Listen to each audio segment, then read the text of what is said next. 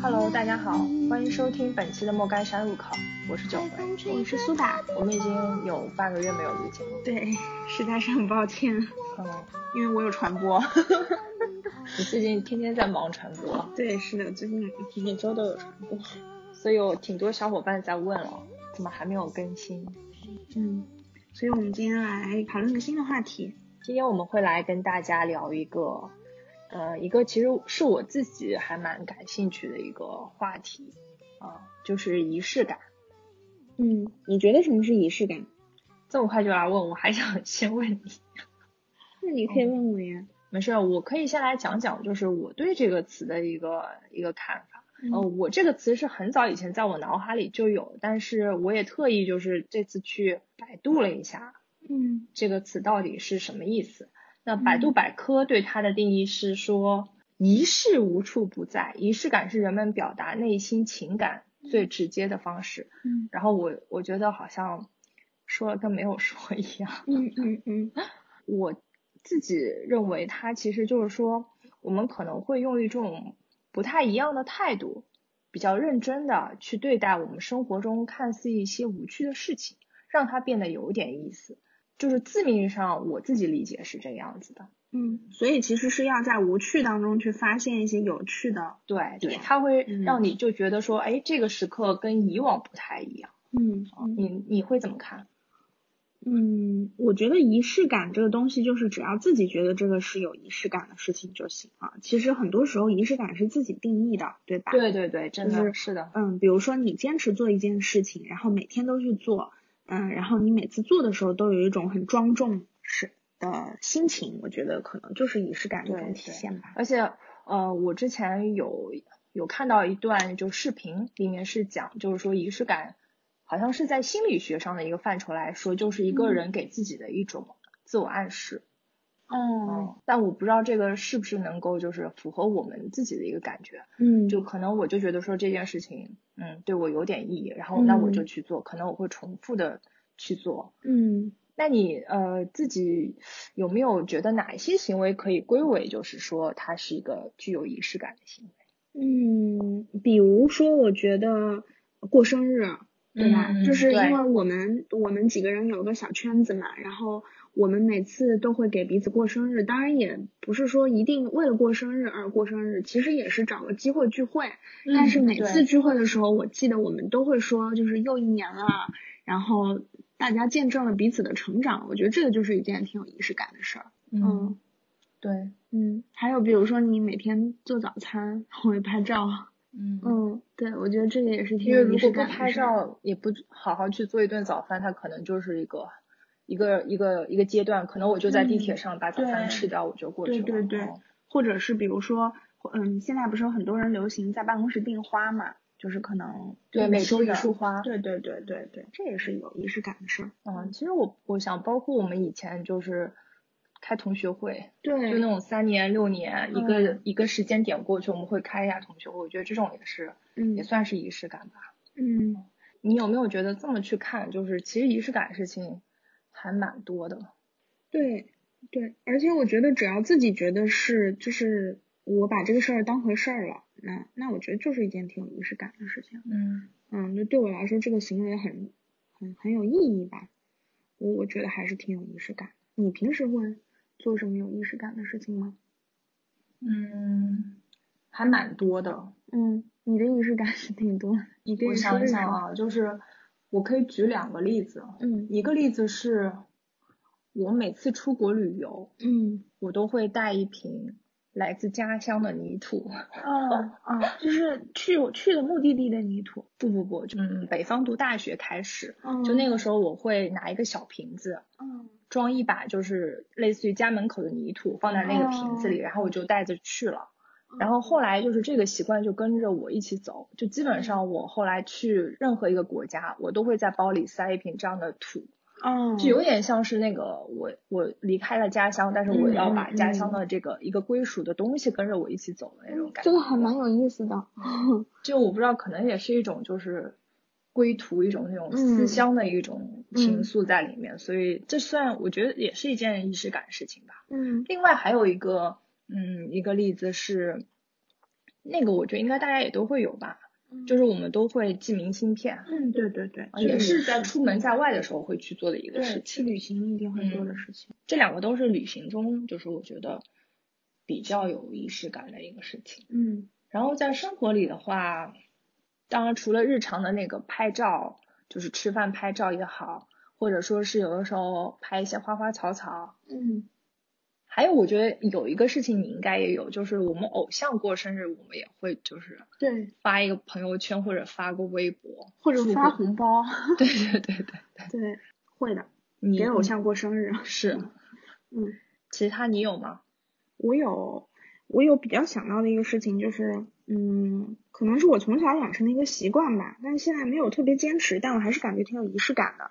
就是一般周六的晚上，我会留作看电影的时间。嗯嗯，就是我一般可能会不会在周六晚上安排自己出门，或者是有其他的事情，因为周六晚上相对来说你的心情是比较闲适的。对，所以我一般会在周六晚上看一本电影。啊，就是我会比较提前，就是把所有的事情都做好，把工作都放下，然后选好那本电影，下载好，然后。而且一定要是下载好，或者是就现成有，不然就是因为网速不好什么，就是看卡卡的，我觉得也是很影响我这个体验。所以我一般周六晚上会看部电影，我再去睡觉，我会觉得，嗯，心情比较愉悦，对，心里很有安全感。嗯嗯。还有就是你刚刚说的拍花花草草，我觉得我挺有感触的。就是我是那种对于，嗯，特就我特别喜欢拍树。嗯，就是我特别喜欢拍天空，对，拍天空和树，还有树叶，就是一年四季都愿意做这件事情。然后特别是，嗯，来了杭州以后，杭州是一个四季还比较分明的城市嘛，所以说你可能会经常碰碰到拍树叶的这个情况。所以我就特别喜欢拍树。然后有些人虽然不理解，但我感觉这个对我来说也是一件有仪式感的事情。嗯，其实就是一些很简单的小事情，但是你自己赋予了一些意义在里面。是的，而且我觉得做这种小小的事情会让你觉得生活还蛮有味道，嗯嗯，幸福感会增强一点。嗯，因为我们的日常都是比较无聊的嘛，所以我觉得有时候其实就是增加一些趣味性。而且我还喜欢做一件事情，就是我不是喜欢拍这些就是树的变化或者什么的，然后我会隔一段时间就翻看前几年的今天我在干嘛。嗯，对，那那可能我正好那一天拍了树，然后。就觉得哦，原来那一年的，比如说春天的这个时候还很冷啊，或者是你就会想到这种东西，你就会唤起你的回忆吧。嗯，我觉得这个对我来说还挺有滋味的，而且我还会就是因为很好的朋友的聊天记录，包括我们群聊的记录，我基本都不会删。那如果我不换手机，或者是我我也会迁移聊天记录，我有时候也会去看啊，几年前的今天我们在讨论些什么，在干嘛啊，你就可以想想起来之前的那一天，嗯。嗯，我觉得也是，就是因为记录才愿意去做这件事情，是挺有仪式感的一个事儿。对，那你有没有觉得，就是说，你刚刚说这个点，是因为手机帮你做了一个记载的功能？嗯，就这种功能，如果在没有智能手机之前，有可能就会弱化掉。对，但是，嗯，就是我在没有用，就是在我没有自己的手机之前吧，我是记日记的，嗯。就是小的时候会记日记，当然那个日记不一定是每天都记，但我隔段时间可能就会写一下最近我的一些心情。但是小的时候因为情绪特别多嘛，我有我有一次回家还翻看我以前的日记，就是发现我里面写的全是情绪，我已经回想不起来那天到底发生了什么，全是可能是老师说了我一下我很不高兴，或者是同学又跟我吵架了我很委屈这种。但是你也是记录的过程嘛，那我觉得这个事情还是挺有仪式感的。嗯，其实写日记也是。对，嗯，还有一个例子，我觉得也是跟你们在认识的这几年里面，就是每次我们过生日都会送礼物。对对对对。其实这个习惯，呃，我在过去我是没有的。嗯嗯。过去我觉得我给朋友就是最多的可能就是远方寄一张明信片。嗯。然后认识你们之后，发现我们这个。圈子里，大家会每次过生日都送彼此礼物，真的绞尽脑汁，到后面已经越来越不知道送什么了啊。对，但是每次你想到的这个的过程，我觉得还是挺，我自己感觉这个体验是挺美好的，对，而且很珍贵。对，嗯，是的，而且我觉得，就每次见证彼此，就是随着年岁的增加，我就会想，哦，去年的谁的生日，我们做了什么，吃了哪家餐厅，当时发生了什么事情，就这个事情感觉还挺好玩的，嗯嗯。所以刚刚我们不是因为聊到手机这个功能吗？嗯。你有会觉得说仪式感这个东西？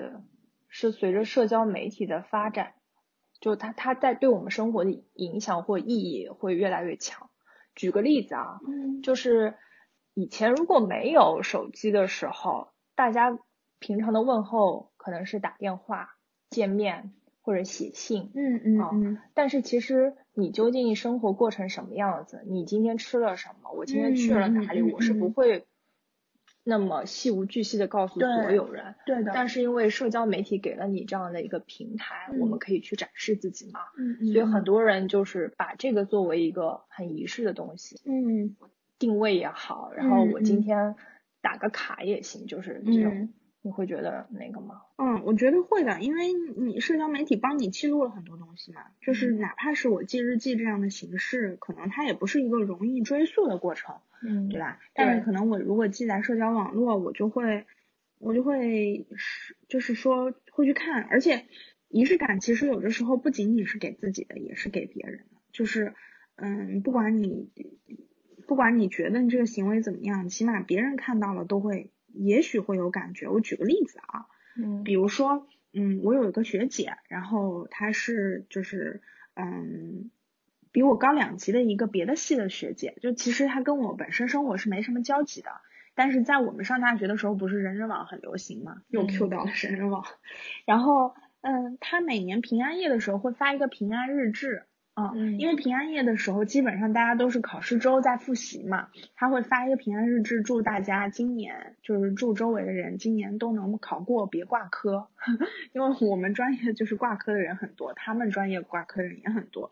然后有的时候他会发一些，比如说今年看到的有趣的事情，或者是当时的一些心情感受。然后这件事情呢，他每年都在做。在我我加了他人人好友，成为他的好友之后，我也每年都会去看。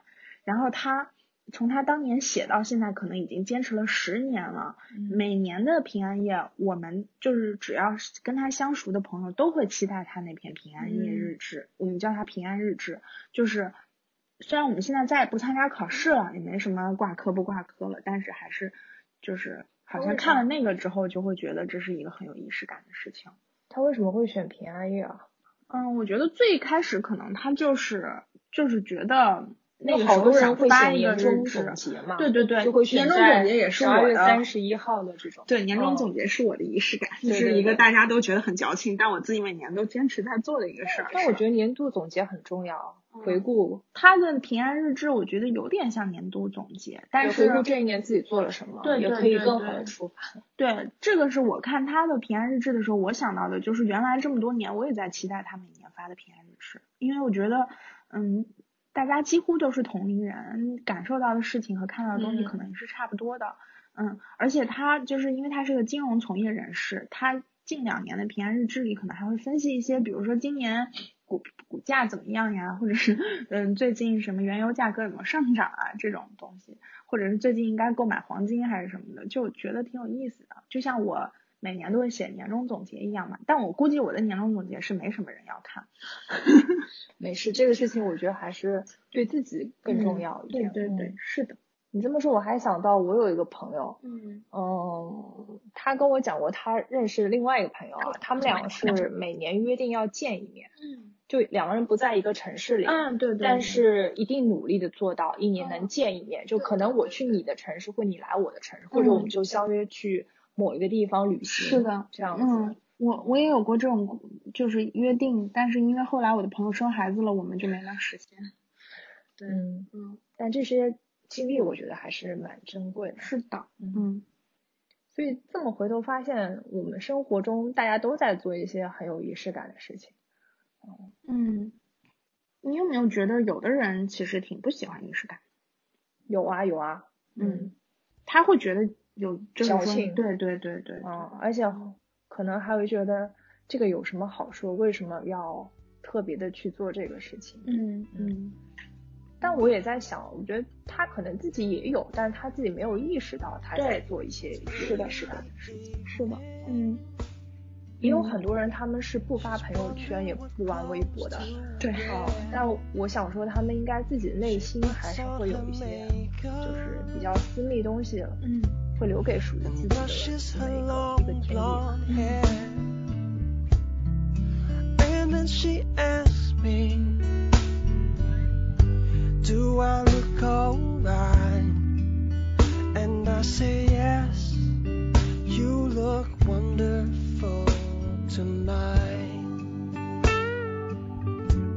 嗯，其实我觉得仪式感这个东西是一直都存在的，就可能以前没有这个流行那个时候我觉得它就叫仪式，而且对中国来说应该是一个比较传统的一个文化存在。呃，可能最早的时候就是人类的一些像那个超自然的祈祈求，比如说什么祭天仪式啊。啊，求雨啊，包括我们中国古代那种结婚的拜堂，我觉得这种应该都算是。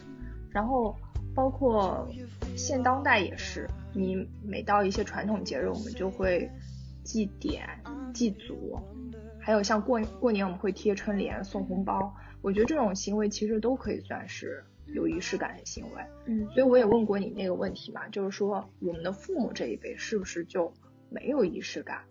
嗯，我觉得其实也不是，就是他们是有自己的一个仪式的东西。像我妈就是每到我们家，比如说是呃冬至那一天，嗯，都会在家里叫很多话叫做响，嗯，就是嗯把那个爷爷奶奶的牌位放在桌上，然后准备好一桌的饭饭菜菜，然后一定会放就是六个杯子，就碗筷米饭几荤几素都搭配好，然后就是一定会有这样的一个仪式的存在。嗯。然后嗯，就是因为说到这个嘛，我突然也是想到的，嗯，我觉得好多时候就是仪式感，就像之前说的，就是人们自己去创造的嘛。嗯。那个时候我想到一个最典型的一个例子，就是钻石。嗯。就是我当时我想说，钻石这个东西为什么要放在盒子里？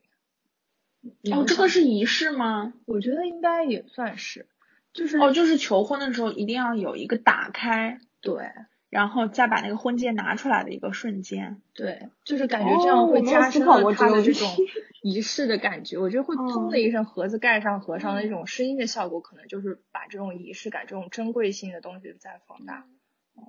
你觉不觉得你刚说的里面，就其实我想到说仪式是不是其实，比如说我们一开始最早想到的仪式其实就是节日啊，比如说那些节日就是。啊，可能老一辈传下来的，然后我可能会在这一天做很多的事情，然后国内国外都有嘛。我印象很深，就是我自己有一个习惯，就是每一年感恩节的时候，我都会发那个朋友圈，或者就是在心里就是希望自己这一年能够就是谢谢周围的人，这一天要开心。因为我是初中开始就是。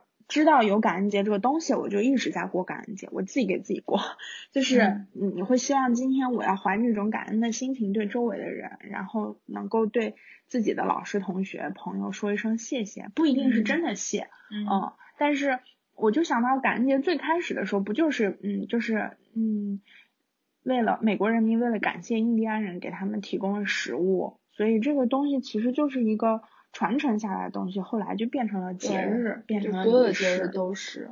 对，就是这个其实也是仪式感的体现。但你说我们爸妈有没有仪式感？我觉得他们可能未必会有那种日常的仪式感，嗯，但是可能他他们比较会忽略这些。对对对对，他们可能会觉得日常生活中，嗯，有就是可能就过了，可能不会想要去记录啊什么的。这个可能是一种。更偏年轻人的生活方式，嗯，因为他们那种仪式感，我觉得大多数都是跟着节日走的，嗯嗯，没错。就后来的这两辈人，我觉得更多的就是可能会把每一天都过得像节日，本来没有节日也可以自己去创节日，比如说什么光棍节啊这种六一八，就是因为很多我觉得后来的节日都是会跟消费去做一个捆绑。对，其实可能是商家制造出来让我们花钱的东西。对对对，是的，是的，节日我觉得就是。对，嗯。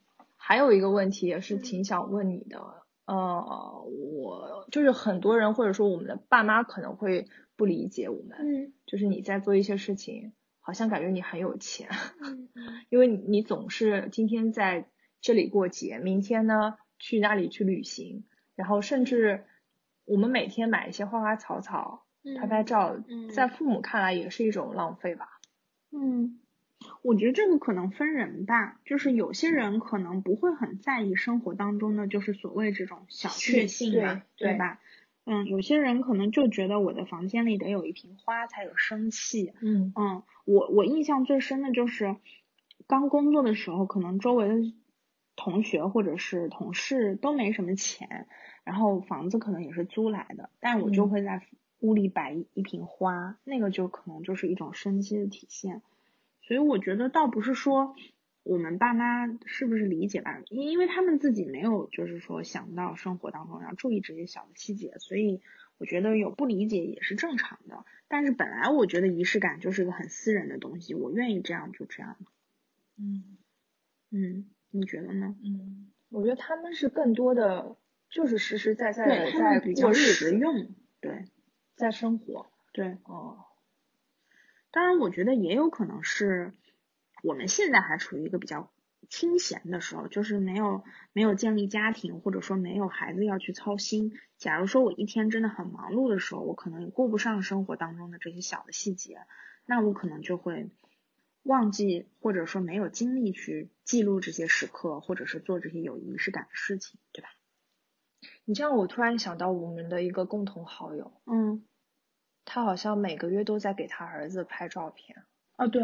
啊，一周一张，呃，一个月一张，对一个月而且带数字。对，因为他他可能买了一套我两个卡片月。对，然后对，就是我们那位，对我们共同的那位朋友，哎，但是你说到这个拍照这个事情，我也想到，我小时候其实是有很多照片的，就是从我出生百岁照开始，嗯嗯嗯，到后来一岁，可能某一个阶段我都会去拍照，但其实那个事情以前都是爸妈给我去做的，也不是我做对的，。就是其实还还是是因为你爸妈会想到要去记录这件事情，对吧？嗯啊，但是嗯，就随着时间的流逝，可能他们也没有这个精力去做这件事情了，或者说随着孩子的长大，你也没有小时候那么可爱了，你可能大家有时候就忘记了去记录这件事情。但是我还是会就是隔几年去拍一嗯。套照片，嗯嗯嗯，然后但我们身边也有朋友就不喜欢拍这些东西对。对对对对，嗯嗯，被 Q 到那位朋友，嗯，嗯。所以这个事情也是嗯看人吧。嗯，因为有一些仪式我会觉得有点麻烦，嗯嗯对，因为我是比较怕麻烦的那种人。就如果说这个事情很占用我的精力，那就算了，我可能就选择放弃。但如果说有些人在意，我也很尊重他们，那我觉得如果我的朋友有这样的仪式感，我也觉得很好。就是昨天晚上刚好不是我们看歌手嘛，嗯总决赛邀请了李宇春来做帮帮唱嘉宾。嗯嗯嗯，然后嗯他那个那段采访里面就提到了，说他今天特意用了一下十五年前超女那一天，就是比赛的时候用的那个发泥。嗯，是的，就是他说，就还挺有意思。他说，因为当年他的发型就是需要非常多的发泥才能支撑起来，对然后他当年囤了很多很多罐，然后还到现在还有没有用完的，所以他正好用了，再回到这个舞台，就就会觉得对，就是很纪念性的一刻。对对，嗯，你有做过这种类似的事情吗？嗯，仔细想想也会有。嗯，那我觉得可能是我们年纪还太小吧，就是还没有那么多，嗯，可能类似的这种仪式感，可能更多的还是一种生活记录式的仪式感。嗯，这几年应该是会有，嗯呃，会有想要去回顾，嗯，就是可能我会把我以前去过的地方再去一遍，对对对，或者说，包括我那个就是说有一些事情你可以去重复的做的。对，随着年龄的增长，我们也在逐渐的尝试去做这些事情。其实还是就看你到底是不是一个很怀旧或者嗯很念旧的一个人吧，嗯这个也是应该有点关系。嗯嗯，因为刚刚也聊到，就是说仪式感这个东西跟金钱是否挂钩嘛。嗯因为我自己就发现一个现象，就有一些女女生是挺喜欢收花的，或者说一些钻石啊、项链这种的。那他们就会希望说，在结婚纪念日啊、情人节啊，或者说生日那天，收到老公送的那种大束的玫瑰花。玫瑰花也挺贵的嘛，一束可能都好几百，甚至一千、两千块钱的。那这种行为，就是在我看来，挺浪费的。嗯。哦，然后明明这个纪念日也可以做一些，就是简单一点，一支玫瑰花我觉得也可以啊。嗯。但是如果你真的就是，呃，会有一个烛光晚餐，再加一些这样的东西，并且。这个人还愿意就是是要给身边的朋友有点像炫耀的那种感觉的，你会觉得就是会反感或者说有点嗯不太喜欢这种行为。其实我觉得这种行为可能是不是就是就这种仪式可能是从影视剧里面来的吧？就比如说你在电影里看到别人是这样子，那你觉得生活当中如果发生这样的事情，会让生活觉得很浪漫？我觉得这也 OK。但我属于那种，就是我刚才说的，如果这个仪式让我觉得很麻烦，啊，或者很浪费，我我就还是算了，就我还是比较实用那种。像我是，就是因为刚刚我也提到买花送花嘛，我是不喜欢买花，也不喜欢别人送我花，并且真的吗？对，别人送你花，我不喜欢别人送我花。你们家没有花花草草？对，我就是不喜欢，因为我觉得很麻烦，就是。就每天你要去照料它们，不是，我是觉得很浪费，就是就放几天它就枯萎了。对它，它终会枯萎，而且我觉得花是一个，你看到它那么蓬勃到枯萎的过程，会让我觉得很就挺挺难过的一个事情，所以我我自己是不喜欢花的，然后我也会觉得说，我最后要把一个别人认真送我的一捧鲜花，然后枯萎了再去扔掉，这个过程让我觉得。嗯，很浪费，所以我会觉得我不是很喜欢花，但是，但是我也很矛盾，就是如果说你给我的东西是别的，我我我也实用一些的，对对，我觉得对，所以这个我觉得跟自己看是不是喜欢实用的东西有关系吧。但是如果说就像你说的，我一定要在情人节干嘛这种的，我觉得有这样的仪式也 OK，但没有也 OK，就是。我说个题外话，前两天我过生日嘛，然后当天我的朋友就问我说，他说，嗯，今天有吃蛋糕吗？嗯，今天有跟大家聚会吗？其实我的生日是那天是工作日嘛，我没有想就是去打扰和麻烦大家，然后我自己也觉得工作日大家都比较忙，回家了之后就想尽快的就是做自己的事情，然后就休息了，就我也不想去麻烦别人，所以我就说啊没有，因为我前两天跟朋友吃过饭了，就是。我觉得就 OK，然后他就很惊讶说：“为什么呢？你今天都不跟朋友约会，你想什么时候约会？”就是可能在他心里，他觉得这件事情在当天发生是非常重要的。嗯。但是我觉得这件事情在我心里，就是我这一天觉得自己是开心的就 OK 了。嗯。而且我觉得，嗯，这个还是看个人感受吧，就是你有没有特别在意这件事情。嗯。但是我也会比较在意一些很神奇的事情，我不知道你有没有那种感觉。比如说小的时候，如果是考试那一天，大考的时候，你就希望出门的时候一路绿灯，或者是比如说天气特别好，哎，你就会觉得心情特别好。啊，如果说是这一天是下雨，或者说一直堵车或者是什么的，你就会觉得，哎呀，好像这个你这你心里这套仪式没有完成，就有点心理暗示那种感觉。如果我这一切都顺，我今天就会是个 lucky day。对对对，是的，嗯，所以我我自己可能更更在意这种个人感受型的仪式，不是在意就外在的要拿什么东西来作为仪式的这种感觉。嗯，因为我觉得仪式就是跟金钱如果一定要有相关性呢，也不不完全吧。嗯，看每个人的一个经济能力以及你的一个。嗯，金钱观对。然后，其实你刚刚讲到的那个例子，嗯，我我我们之前就是还想到一个，嗯嗯，因为中国人不是很喜欢祈福嘛，我们这边也有一个传统，就是他们不是会去普陀祈福，然后如果你祈福成功之后。你就是会需要连续三年都去同一个地方，继续的就是那种像感恩一样的。哎，那祈福成功的标志是啥？就抽到上上签什么的吗？不是啊，就比如说有的人我去许愿，说我希望我能够生一个儿子。哦，你的意思就是心愿实现了，要去还愿。对对对对，就是这样。嗯，这个我觉得是对，是很多地方都有的吧。嗯，而且。我觉得这个也是一个心理的想法吧，就像你相信这个事情，你就会觉得我这个事情得按这套流程做。对，其实并没有人要求你一定要再去对还愿这样。对，但你心里可能就会觉得，哎呀，好像是有人保佑我，然后才实现了这个心愿，所以我要继续去做这件事情，这也是一种心理压力。I wish I was special. You're so very special. But I'm a creep. And I'm a widow. What the hell am I doing here? I don't belong here. I don't care if it's 小王子那本书里 就是讲到小王子驯养狐狸之后，他第二天又去看他，然后狐狸就说你最好每天都相同的时间来。小王子就是觉得很疑惑，为什么呢？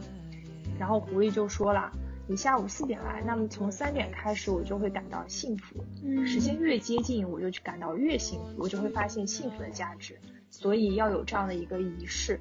那么小王子当时就问了，什么是仪式？狐狸说，就是使某一天与其他日子不同，使某一个时刻跟其他的时刻都不一样。嗯，其实讲这个故事呢，我是想要来问一下你，你你觉不觉得就是仪式感跟打卡跟形式主义这三者之间是有一定的联系，或者说它其实是同一件事情？嗯，我觉得打卡跟仪式感有相似的地方嘛。就有些人觉得可能我在固定的某个时间去做一件事情就是有仪式感的，但是它有点类似于打卡，就相当于我在心里把这个事情完成了。但是形式主义我觉得不一样，就形式主义有的时候可能是我的外界看上去很好，但是嗯，实际上可能它不是那么实用，或者说不是那么不是那么接地气，就是感觉是这样的。嗯，因为我我也是想到就是我自己的一个例子啊，嗯呃，我不是有的时候就是做菜，嗯嗯，做菜完了之后，我也会想要就是拼盘上讲究一点啊，选一定的器皿，然后把菜摆的好看一点，然后会手机拍个图，甚至有时候拿相机去拍嘛。但其实我拍了之后不一定会就是发这个照片，但是你在这个过程中，你知道会耗费一定的时间嗯啊，有的时候可能五分钟，有的时候十分钟，但是回过头来。等你做完这个事情，你再去吃的时候，气已经不热了。对，甚至你做的东西没有看上去那么好吃。然后我就在想，那我到底要不要去做这个事情呢？因为他如果不去做呢，我就觉得好像，呃，我就没有记录下这个时刻。但是去做也有有的时候也会觉得它可能就是一种形式主义。嗯嗯嗯，我觉得，我觉得这个事情看自己吧。如果你觉得这个事情有意思，然后隔一段时间再去看，就是说，因为我觉得疫情期间不是很多人在家里练厨艺嘛，嗯那他会拍我这一个星期都对吃了啥。嗯对对，也不一定是 vlog，就可能我每天只是拍张照片，但是我就会看一下我今天吃了啥，明天吃了啥。嗯，我觉得这个，嗯，只要自己觉得好就行，这个我倒不觉得说值得质疑。但是，嗯，如果说这个东西冷掉了，没那么好吃了，那我可能还是会 选择吃，至少那你会在意就是说你的盘子摆的好不好看吗？我会尽量让它摆好看，但是不是会特别在意那种人，嗯就是还是我说的，我比较怕麻烦。嗯嗯嗯嗯，我其实我个人还是觉得它是一种生活态度上的差异。嗯嗯，因为我想到就是日本人嘛，日本你会觉得它所有的食物都看上去很精致，对对，然后包括日本的茶道也是一个非常精致的那个艺术。对。哦，但是反观啊，我就这么讲，包括西餐也是，你会觉得它所有有一道道前菜、什么主食、什么甜点这样子一个流程，但是反观我们中国中国的食物其实并没有那么多的嗯讲究。我们比如说平常的家常菜也好，你去饭店吃的菜也好，嗯。呃，大多数嗯会比较的就是普通一些。嗯当然有一些餐厅它会做的很高级，它会就是摆盘啊，会雕花会有很多这样的啊。但普遍的，比如说你是去吃一个外婆家什么的，嗯就可能这方面会稍微弱化一些。嗯，我觉得这个嗯还是，我觉得这个很大一个原因是看你觉不觉得这是一个必要的步骤吧，对吧？比如说像日本人，我的感觉是他们是那种就是秩序感比较强的民族，他可能觉得我的摆盘就是这个我整个烹饪过程当中非常重要的一个环节，那我就一定会去做，对吧？包括比如说像那个妈妈给孩子带的便当盒，里面都会非常的好看，但是嗯。对于中中餐来说，本来中餐就是不分时的嘛，对吧？而且我有的时候可能一锅炒上去，我就是要趁热吃，那我可能就顾不上摆盘或者是什么的，那有可能大家就只在意内容而不在意外表形式，因为我们觉得说这个东西没那么重要嘛，可能吃在嘴里是最重要的，嗯，所以我觉得这个倒不是说形式主义，我觉得还是。综合来看，如果说你有这个时间、有精力，并且能去做这个事情，当然肯定是更好看的好了，对吧？嗯。那打卡呢？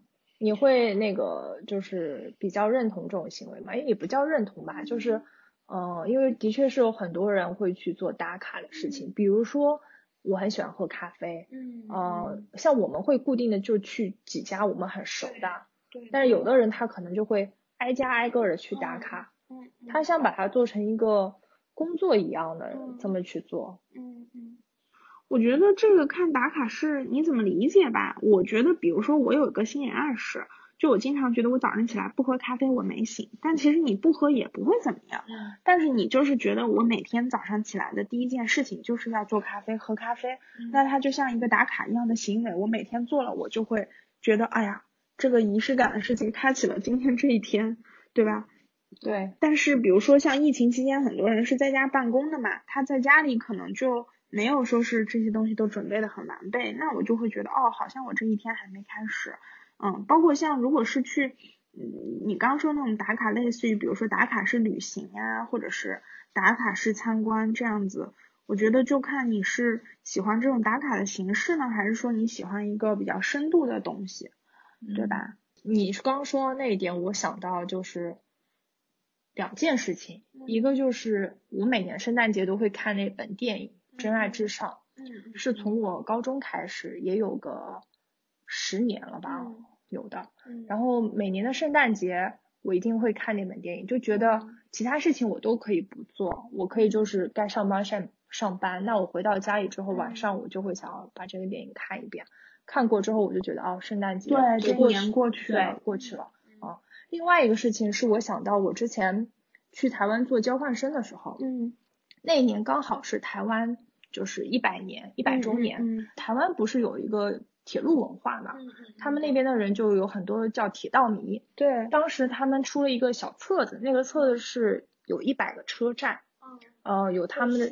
对，就去打卡，他就是你一定要去了这个车站，然后找到工作人员盖一个章，就算集全了。然后你集到一百个章，他可以再去兑换一些别的奖品。然后当时这个就是在台湾非常的嗯流行。嗯。然后我刚好有机会，我也去做了一下这个事情，但我没有完全收集齐，我大概也收齐了有个五六十个。就像你说的，我其实一个是挺好奇的，它这些站与站之间到底有什么区别，有什么不一样？那也的确就是。嗯，发现每个站都有自己的一些特色啊，然后也风景都各有千秋，就觉得挺好的。但另外有一个点就是，我有好几次，我就是为了去一个地方而去这个地方。嗯，就我明明其实我坐火车直接从台南到台北我就过去了，但是为了去打这个卡，我特意在中间某一站下车，就去打这个卡，呃，打这个卡，打完之后我再坐他的下一班列车，我再上，就是这样子，嗯。就是为了完成这个事情，其实在我后来看来，我觉得有一点点形式主义，但是其实我还是蛮 enjoying 这个过程的，哦，就好像能够多看一看这样。嗯，可能收集我觉得跟我们还是有就聊的有一点不一样。对，因为另外就是收集癖了嘛。嗯。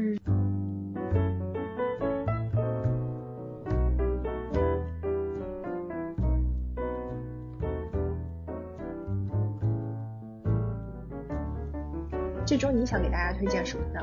嗯，就我想推荐一部电影，就是我上周看的，然后最近呢也很多人关注，就是叫《从不很少有时总是》。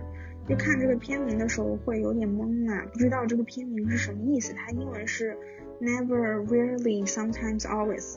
然后它其实是讲一个就是女少女去嗯怀孕打胎吧，对对对，堕胎这么一个事情。啊，我之所以想推荐，是因为我还是嗯觉得，其实这个电影是有一定争议的，就是评对他的评价其实是比较两极的。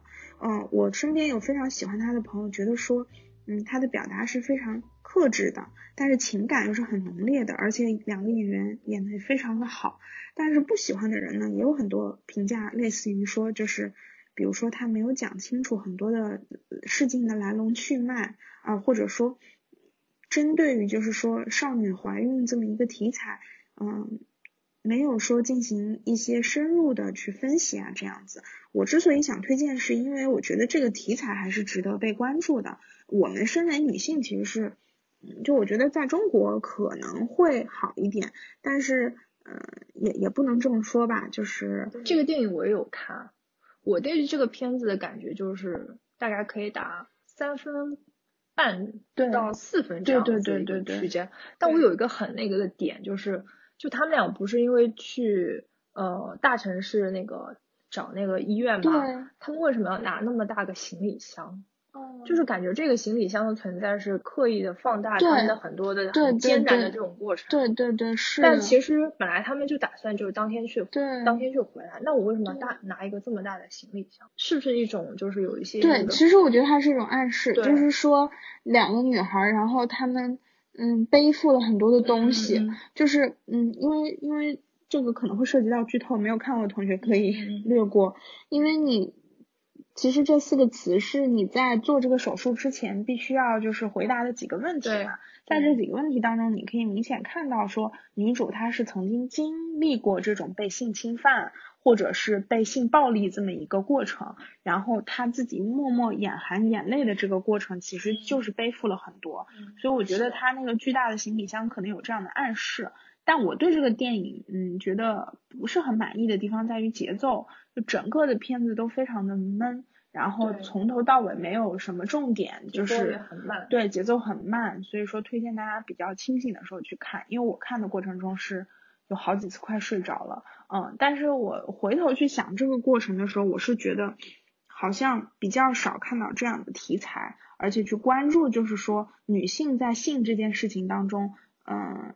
是不是比如说在非常年纪非常小的时候就有性行为，然后他在这个过程当中是不是受到过男性的侵犯？嗯，但是我也问了我男生的朋友嘛，他就会觉得说，就是他不会从女性是否受到侵犯这个角度去想，嗯，嗯他只会觉得说，嗯，我不是这样的人就可以了。嗯但其实这个是一个相对现象，对，是而且也许是一种很普遍的行为，嗯嗯，就是可能很多女生都遭受过这样子的事情，但是他们没有说出来，甚至一直隐忍，甚至会觉得说我这可就他并不会觉得这是一件错误的事情，所以我觉得这个片子还是值得推荐的。嗯。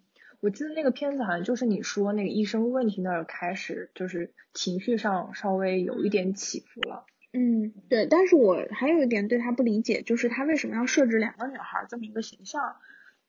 我的体会就是说，在当时那样一种，就是这个女孩儿心里很，就是人生中很艰难的一个时刻，可能陪伴她的反而是个女性，就是女性给她带来了对同龄的女性给她带来比较大的精神上的支持啊、那嗯。让她就是怀孕的这个男性去哪里了呢？就你心里会有很多这样的疑问，然后他为什么没有站出来负责这件事情？他为什么不敢告诉他的父母？就这些事情，其实在电影里都没有解决，所以这个也是我觉得没有做的很好的地方。嗯，但是你说到他那个同伴嘛，嗯他好像是他表姐嘛，对，其实他表姐后面不是也利用了一个男性的形象来帮助他们解决一些问题嘛？他们也有人说就是故意就是在表达这样一些东西，啊就有的时候女性也可以利用自己来获得很多东西。对，是的，但是嗯，我觉得这个每个人有自己的观点吧，还是挺推荐大家去看的。嗯。对，因为这样的电影也比较少。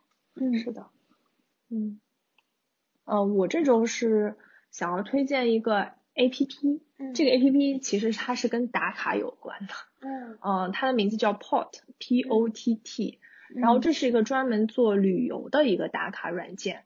它其实这样子，就是你所有的照片，你就上传，它会自动识别你拍这张照片的地点，然后就完成了一个打卡行为。然后因为这个 A P P 刚刚才出来，所以你如果现在去就是下载的话，可能还会需要一个邀请码啊。然后另外的话就是你可以，那你这个地方应该放出 对我们听众的邀请码。，对，可如果有的话我放一个。然后它就是上去之后，你可以把你以前旅行去过的地方的照片整理一遍，重新梳理。因为其实这个功能在 iPhone 手机啊，很多手机里面都有。对对对对但是因为它那个照片就是它会做的更有美感，而且最后它会呃给你做成一张海报，那个海报就是分国内跟国外，哦然后你可以就是你拿来用来分享朋友圈吧，算是一种自己的一个记录的过程。对，我也是觉得跟今天的主题比较的相似，所以刚好最近有点火，所以就觉得可以可以关注一下，如果感兴趣的朋友。我其实我对这种东西很担心哎，就像、嗯比如说我们上学的时候都用人人，然后我们什么东西都记录在人人网上，结果人人网就这样没有了，嗯，你就感觉说我的青春就被这个网站给毁了，对藏在里面了，是啊就打不开。，对，包括我以前就是有很多的照片，那个时候就是因为没有发出去，也没有印出来，就保留在一个网盘里面。后来网盘坏了，对你会觉得那种心情吗？就是感觉我所有的记忆都没有了。对也是一样的吧，就如果你要借助这些东西，都是这样子。早晨七点半就自然醒，风铃响起，又是一天，云很轻。晒好的衣服，味道很安静，一切都是柔软又宁静。